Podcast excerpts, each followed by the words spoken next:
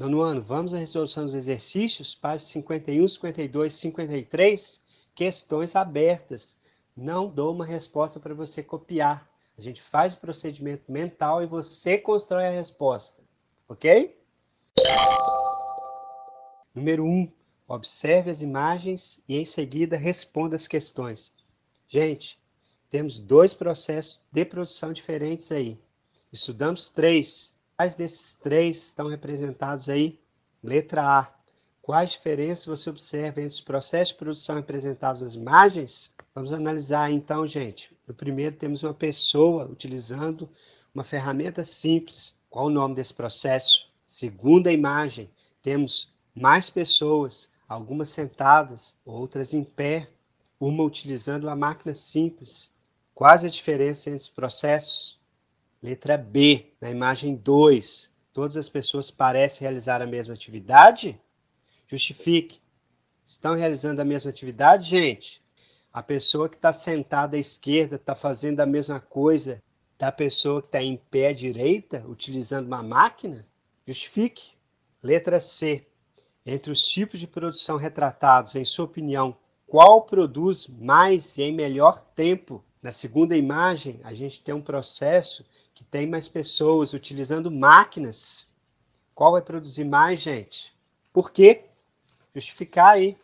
Questão número 2. Sobre a segunda revolução industrial, faça o que se pede. Segunda revolução industrial.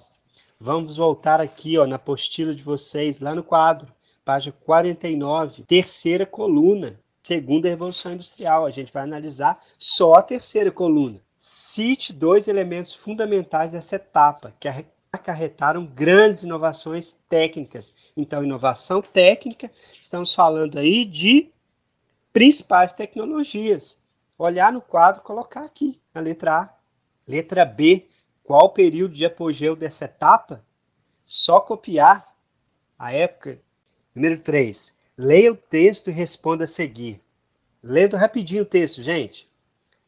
A indústria trazia consigo a tirania do relógio e a medida do tempo não em estações, semanas ou dias, mas em minutos. Como as pessoas não aceitavam espontaneamente esses novos costumes, tinham de ser forçadas por leis, disciplina, multa e salários baixos, que somente o trabalho incessante e sem interrupções permitia ganharem o suficiente para viver. Então, rodapé aí, Revolução Industrial Inglesa. Perguntas: que alterações a indústria trouxe para o ritmo de trabalho se comparado ao artesanato? Quais mecanismos passaram a ser usados para que as pessoas aceitassem o ritmo de trabalho das fábricas? Você acredita que esses mecanismos seriam aceitos nos dias atuais? Justifique. Gente, primeira pergunta aí. Quais alterações que a indústria trouxe para o ritmo de trabalho? Exatamente a contagem do tempo. Quando a pessoa trabalha em casa, dá para fazer uma outra coisinha. Quando vai para a indústria, não, fica escravo do tempo. Então, essa é a principal alteração na transição do artesanato para a indústria, tá? Outra pergunta. Quais mecanismos passaram a ser usados para que as pessoas aceitassem o ritmo de trabalho? Relógio, medição de tempo, é isso que a gente já comentou. Você acredita que esses mecanismos seriam aceitos nos dias atuais? Justifique. Gente, naquela época, na primeira Revolução Industrial, que é o que está tratando aqui, as pessoas trabalhavam de 12 a 16 horas por dia. Inclusive, o 1 de maio, Dia do Trabalhador, né, é, um, é uma lembrança dessa época, de 1886, quando o pessoal fez uma grande greve, se recusaram a trabalhar devido às péssimas condições de trabalho. Então, daquela forma, como acontecia antigamente, as pessoas hoje não aceitam. Só pela carga de trabalho, né? Hoje as pessoas trabalham 8 horas, naquela época era entre 12 e 16 horas. Pronto, gente. Respondida a 3, vamos para 4. Faça uma pesquisa sobre artesanato nos dias de hoje. Entreviste algumas pessoas próximas que têm o artesanato como fonte de renda. E tem umas perguntas aqui que estão na letra A, B, C, D e E. Então, isso aí vai ser um trabalho que vocês vão fazer procurando uma pessoa que trabalha com artesanato. Lembra o que é artesanato? Produto individual, utilização de máquinas simples, no máximo agulha, tesoura, formão e o artesão, a pessoa que produz, domina, sabe todo o processo de produção. Certo, gente? Número 5, observe a charge. Quando for analisar charge, tem que olhar a fonte. Olha aí, Jornal do Brasil, 19 de fevereiro de 1997. Então, é uma charge de jornal, é uma crítica. Vamos analisar então. Tem uma pessoa, ó, tem uma máquina de lavar no final da linha de produção e as pessoas fabricando, produzindo essa máquina de lavar.